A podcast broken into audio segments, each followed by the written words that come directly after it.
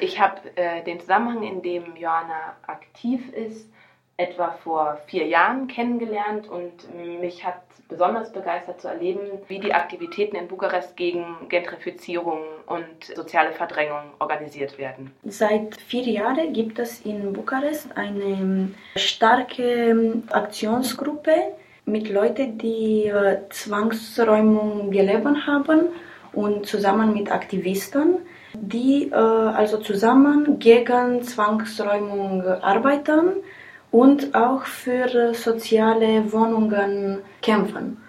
Wie bist du denn zu diesem Aktionsbereich gekommen? Warst du selbst betroffen oder? Wir waren in einem größeren Netzwerk für Antirassismusaktion und äh, dann haben wir bemerkt in die letzten, sagen wir, zwölf, zehn Jahre, dass es gibt starke Probleme in Bukarest äh, mit äh, rassistischer Zwangsräumung, die gegen Roma äh, ganz äh, stark sind. Und dann in diese äh, antirassistische ähm, Aktionsnetzwerk äh, haben wir auch mit äh, Künstlern gearbeitet und, zusammen wir haben Leute getroffen, die äh, in große Zwangsräumung Aktion verletzt waren.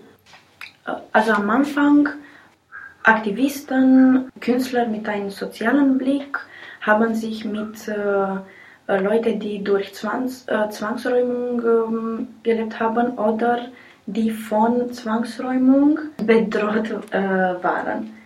Und ähm, es gab ähm, viele Aktionen zusammen, also von ähm, Theaterspiele, die zusammen gemacht äh, waren, ähm, Exhibitions und auch äh, Protesten und auch äh, Okkupation von ähm, leeren Häusern und Gebäuden. Ähm, und dann wir haben also diese Aktiongruppe und Netzwerk ist äh, jedes Jahr äh, gewachsen und seit vier Jahren es, es hat auch eine ähm, stärkere Statut und stärkere Manifesto und es heißt auf Rumänisch Frontul Comun pentru dreptul la locuire, uh, the Common Front for Housing Rights. Uh, und es macht auch um, viel mehr Aktion, also viel mehr Protesten und uh, wir versuchen zusammen Zwangsräumung zu stoppen. Trotzdem, es ist sehr, sehr schwer, Leute, für, äh, die für soziale Wohnungen sich bewerben, weil es gibt so wenige soziale Wohnungen in Rumänien und es gibt eine lange Liste, die Leute, die sich bewerben haben und diese Leute bekommen immer eine äh, Nein-Antwort.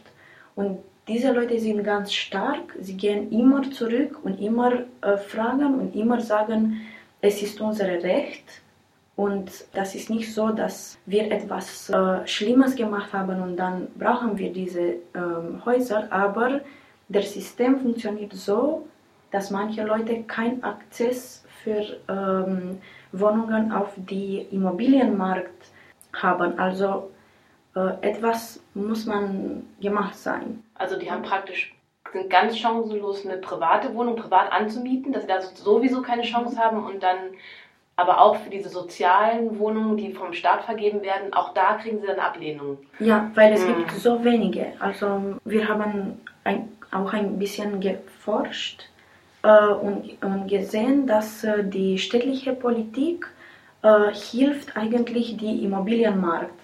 Und das ist nicht nur in Rumänien, aber überall. Die Häuser sind immer privatisiert und kommodifiziert und dann so viele Leute können diese Häuser nicht leisten. In Bukarest, das, das sieht man nicht so ähm, äh, direkt, aber trotzdem die Leute, die äh, jetzt arm sind und keinen Access äh, zu Häusern haben, sind Leute, die eine lange Geschichte von äh, Diskriminierung gehabt haben. Und dann äh, sicher, diese Leute sind Leute von der Roma-Minorität, die eine lange, lange Geschichte haben von äh, Oppression gelebt haben. Ähm, und äh, nicht nur Oppression, aber auch ähm, ähm, Segregation, also immer ja. auch, äh, in die nicht so gute Nachbarschaft äh, gewohnt haben und äh, die nicht so gute Jobs gehabt haben und dann äh, durch diese lange Geschichte jetzt ähm, viele Roma-Leute sind in äh, Risk, äh, zu sein. Also eigentlich ein, äh, Parade, ein trauriges Paradebeispiel dafür, wie verschiedene Unterdrückungsmechanismen gegenseitig sich potenzieren. Ich kann etwas über Cluj sagen, der zweite große Stadt in Rumänien. Dort sieht man sehr klar, dass alle Roma, die keine eigenen Häuser gehabt haben in der Stadt, sind alle äh, weggeschmeißt auf, äh, äh aus von der Stadt. Auch die Leute, die ähm, gearbeitet haben, äh, mit Kindern, die in die Schule waren, alle, die ähm, keine eigenen Häuser hatten, sind weggeschmissen. Und weil Cluj ist jetzt so ein IT sehr developed City und dann äh, diese Leute, ja, es ist so wie ein Cleansing. Ja, passen nicht mehr ins Stadtimage sozusagen. Ja, ja, ja, ja, ja. Auch wenn diese Leute sehr viel arbeiten eigentlich. Aber dort in Cluj sieht man, dass äh, diese ähm, Politik sehr rassistisch ist.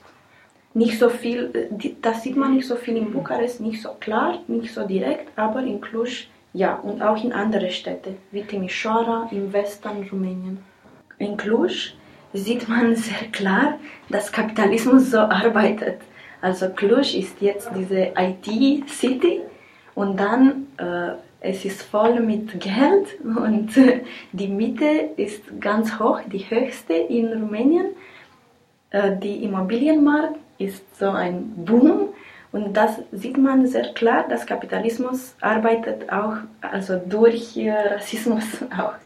Vielleicht kannst du ja noch mal kurz skizzieren, wie euer alltäglicher politischer Kampf aussieht. Also was sind eure größten Schwierigkeiten und Herausforderungen und vielleicht auch Misserfolge oder was, denen ihr gerade gegenübersteht und weiß ich nicht, ob du vielleicht auch noch mal von positiven Aspekten oder einem Erfolg berichten magst. Was sehr schwer ist, äh, ist, dass wir äh, gegen etwas sehr groß und internet global und sehr stark und mit vielen Ressourcen ähm, kämpfen.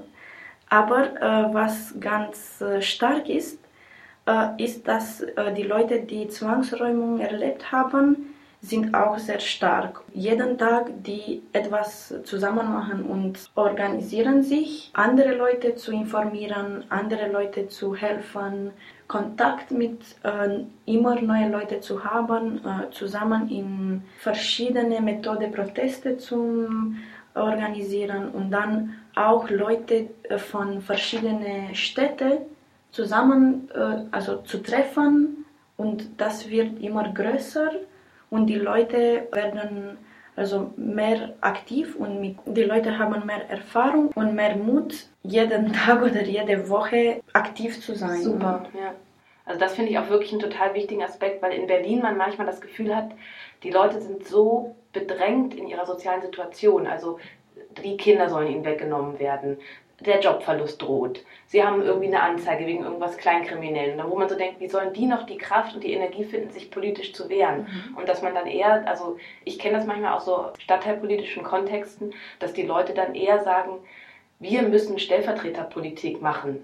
Äh, weil wir müssen praktisch an ihrer Stelle aktiv sein, weil sie keine Kraft und keine Ressourcen haben. Und tatsächlich habe ich das Gefühl, wir als Berliner Stadtteilinitiativen können da echt was aus Bukarest lernen, weil ich begeistert war, wie kämpferisch und wie mutig ihr und eure Aktivisten halt sind. Und meine Hoffnung ist schon auch, dass man gerade durch den politischen Kampf die Kraft findet, den ganzen Mist zu durchleben, den man im Alltag erlebt. Weil ja eigentlich genau dieses Nicht-Sprechen können und keine, also sozusagen dieses Disempowerment, dass das nimmt einem eigentlich die Kraft. Und das Schöne ist, dass also wenn die Kämpfe funktionieren und wenn kleine Erfolge erzielt werden, aber, aber auch einfach die gemeinsame Aktion, auch wenn es eigentlich nicht erfolgreich ist, einfach die gemeinsame politische Praxis eigentlich eher sogar Kraft gibt.